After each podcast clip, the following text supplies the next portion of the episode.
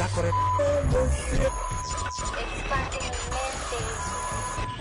De EC es de cine. Expande tu mente.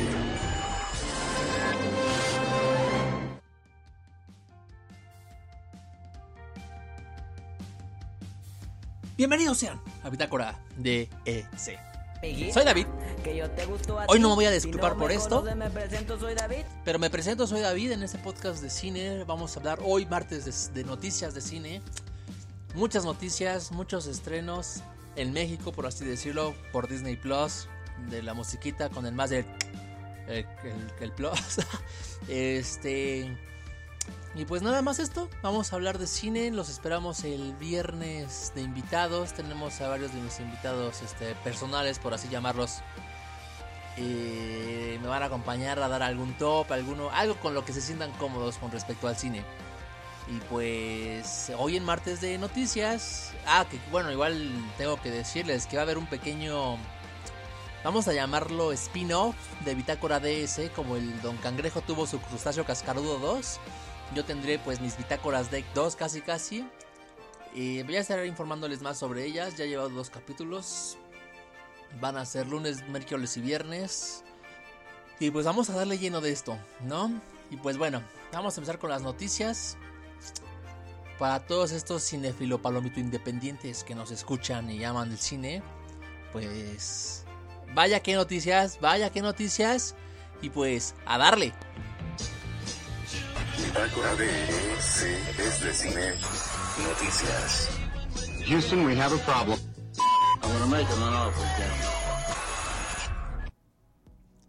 De verdad que cuántos, cuántas referencias del cine hay en estos este, podcasts, digo, en estas cortinillas, ¿eh? Y muy buenas, muy buenas. Excepto ese vato que no tiene nada que ver de cine, pero pues está chido. Vamos a empezar con la noticia de que justamente hoy, bueno, ayer por ahí de las 10 de la noche más o menos, este, se estrenó ya en México Disney Plus. Que vaya, vaya, vaya, vaya, que trae este. Hay un gran debate con familiares y conocidos sobre qué vale la pena. Eh, Netflix le dio una muy buena bienvenida por en vía Twitter a, a Disney Plus por el hecho, pues bueno, recordemos que cuando inició Netflix, pues tuvo el apoyo de, muchos, muchas compañías. Y pues sería muy mala onda que él pues, pudo haber hecho lo de Amazon, ¿no? El ignorarlo. Pero pues gran parte de lo que tenía Netflix que llamaba la atención para muchos eran las películas de Marvel, de Disney, entonces... Pues bueno, Netflix no se quedó atrás, le dio una cálida y muy buena bienvenida, no sonó muy hipócrita que digamos, sonó muy bien, entonces estuvo cool. ¿Y qué decir? ¿Qué decir de esto? Que no hombre, catalogazo que, que bueno, el Mandaloriano, la Dama y el Vagabundo, está la de... Bueno, esto de High School Musical igual le daría una, un chance, pero no sé realmente. Debo de admitir que soy obsesionado con Forky Pregunta. Es una serie de cortos que viene siendo como una serie spin-off de la cuarta entrega de Toy Story. Donde hay un cubierto que, pues digamos que como que acaba de nacer y tiene muchas preguntas. Es, muchos dicen que es medio bobo, pero yo, yo lo veo así como que acaba de nacer y tiene muchas preguntas. Y yo ya había visto uno que otro por ahí, pero, pero ahora sí, de manera oficial ya puedo verlo. Este, de manera oficial. Sonó muy mal todo eso. Pero por ejemplo no he visto igual de Clone Wars, por fin me estoy poniendo al corriente. El mundo según Jeff Goldblum. Jeff Goldblum, pues bueno, él lo conocemos por Jurassic Park. eh, él era... eh, o también lo vimos en... Más reciente estuvo en el universo de Marvel en la segunda... Tercera entrega de Thor. Este, un personaje medio extravagante. Y pues bueno, promete muchísimo Disney Plus con su contenido original. Aún está un poquito corto el catálogo, pero ya está con cosas muy interesantes. Eh, lo que voy a hacer después de esto, voy a ver Pingüinos Vivir al Límite. Se llama, es un documental de una hora 18 más o menos. Amo los pingüinos y pues nada más. Nada más esto. Y, y ya. Y ya, y ya, y ya. De, por otro lado, ya. Cambiando de Disney Plus. De WandaVision pronto, no hombre. Nada más me, me inquietan de verdad. Porque de verdad es algo que... Ah, cambiaré de tema, cambiaré de tema. Entonces les recomiendo que paguen, ¿no? Ahí su Disney Plus y si pueden y vean el contenido que bastantes películas clásicas igual metieron. Está muy lleno su catálogo. De las películas originales nuevas de Disney Plus, pues aún, aún le, falta, que ya tienen sus propuestas y están muy, muy bien planeadas. Pero en cuanto a su con- contenido clásico y original de, de las princesas o de Star Wars o todo lo que han comprado de Disney, de Fox y todo eso, pues está muy cool. Pero bueno, cambiando de tema, eh, vamos a con el contenido infantil. Se acaba de liberar el primer póster y tráiler de la primera película live. eh, vamos a llamarlo. No, ni siquiera sé cómo llamarlo. Es como una combinación entre live action y caricatura. No es tipo Los Pitufos, es tipo Quien engañó a Roger Rabbit, pero un poquito. No, de- como los Looney Tunes. No sé si vieron con Brendan Fraser y Steph Martin, la de los Looney Tunes en nueva acción. Pues va a salir una película así de Tom y Jerry.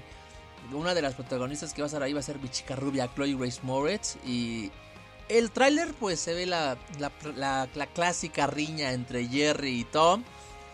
Este. Qué curioso es este. Este, me acuerdo que es de mi papá, creo que es su caricatura favorita. Le encanta Tom y Jerry. Por ahí si nos escucha o no, no sé. Creo que a veces no le gusta. No, no es cierto. Este, mm, le gusta mucho Tom y Jerry, entonces pues va a ser lo primero que le ponga si es que sale digital. Pero va a salir en cines, entonces habrá que esperar la noticia donde digan que no, que sí va a ser digital. Después, otra noticia, vamos a cambiar un, un, brinco, algo grande, vámonos con Bruce Willis. Acaba, acaba de salir un tráiler de él donde pues interpreta el clásico personaje chetado, ¿no? Con sus pistolas y todo kick-ass. Y para no decir varas, ya lo dije. Este, donde va a interpretar una película como de tipo terror con alienígenas. Entonces eso es algo muy nuevo para Bruce Willis. eh, la verdad, aunque la película se ve mala, quiero ver cómo lo hace él. No me imagino a Bruce Willis, a John McClane, el personaje de Duro de Matar, en una película de Aliens. Entonces está bastante interesante qué es lo que tiene planeado este vato y pues a ver cómo le sale aquí. A ver cómo le sale. Yo lo espero, lo esperaré ver. Cuando lo vea lo amaré y ya, ¿no? Después, para mí es como... Para cada actor tiene como su... No sé cómo llamarlo, su coestrella a la par, por así llamarlo. Como de Adam Sandler, para mí su co es Ben Stiller. De. ¿De quién será? De. No sé cómo ya decirlo, ¿no? Casi no sé. De Meg Ryan, Julia Roberts. De. De Bruce Willis, para mí sería Mel Gibson. Entonces, Mel Gibson también está diciendo que lo confirma. Arma Mortal 5 está, está siendo ya producida, trabajada, hablada, escrita, ya está, ya están los planes para Arma Mortal 5. Para aquellos que no conozcan Mel Gibson, señales, Arma Mortal, ¿quién no conoce Arma Mortal? O el misógino ese que, que, que próximamente va a salir en cines en su nueva película donde va a ser un Papá Noel un poco rudo con pistolas y matón. Eh, pues bueno, acaba de dar esa noticia de que ya se está confirmado hacer este bueno, se está trabajando, está confirmado que ya está trabajando en ello. Nada más es cosa de que sí, todas las puertas se les abran. Y pues bueno, qué clásico, eh, qué bueno, o sea, no, no, es como de extrañarse, todas las películas están regresando, ¿no? Este Duro de Matar, que era de Bruce Willis, que bueno, igual va como a la par de Arma Mortal. Esa sí siguió con esa trayectoria de la 4.0, creo que se llamó, una donde atacan a la Casa Blanca, que era un video ahí raro y y creo que salió otra donde tiene un hijo, que esa no fue muy buena que digamos, pero pues tiene el toque, ¿no? De, de Bruce Willis, porque dentro de matar pues sí ya está medio fumado. Pero de Arma Mortal, pues Arma Mortal siento que tienen más alma, más valores, tienen más, más, más vida. Son de mis películas favoritas de Mel Gibson. Eh, y pues nada, que se va a estrenar, al parecer, esperemos que sí.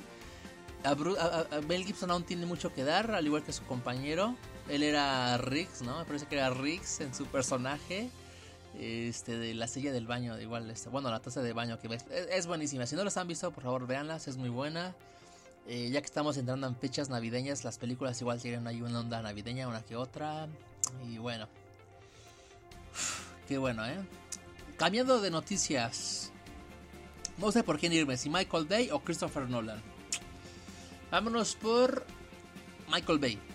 Michael Bay va a dirigir una película, ya dirigió, ya te hecho está el tráiler, ya, ya dije esa noticia hace unos cuantos días, sobre esta pandemia, pero va a ser un thriller, va a ser un poquito más dramático, que se va a llamar Songbird. Y al parecer no se va a estrenar en cines y muchos creen, y creo que es lo que ya se está yendo, nada más es cosa de que lo confirmen y lo den por hecho, porque son los planes, por, porque siguen viendo y evalu evaluando lo de el restreno en cines. Eh, pero ellos creen que va a ser una, un estreno, un streaming, un estreno digital, pero va a ser premium, o sea, puede que tenga un costo elevado. Entonces, pues Michael, Michael Bay, para aquellos que no sepan quién es Michael Bay, él hizo muchísimas películas como Transformers, este, muchas actuaciones. Con este Nicolas Cage ha trabajado demasiado, como en las películas de La Roca.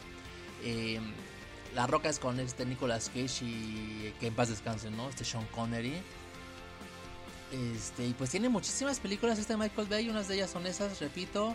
También Policías Rebeldes se llamó, con Will Smith, Armageddon, creo que esa es la única buena que me encanta de ese señor, porque bueno, La Roca pues sí, pero Transformers como que no es mi tipo. La Isla igual fue muy buena con este señor y, y bueno, entonces, esta película pues promete pues tal vez tener explosiones porque es algo que se le da al don. Entonces, quién sabe cómo vaya a estar esta película. Yo en lo personal no he visto el tráiler porque no quiero aún spoilearme, yo no veo trailers. Eh, veo que uno, uno que otro teaser así de 15, 20 segundos o spots. Pero trailers como tal no, porque luego hay veces que te ponen toda la acción en los trailers y pues te arruinan todo, me arruinan todo. Entonces yo no veo trailers. Eh, se los recomiendo que lo hagan, Crean, créanme que lo van a disfrutar.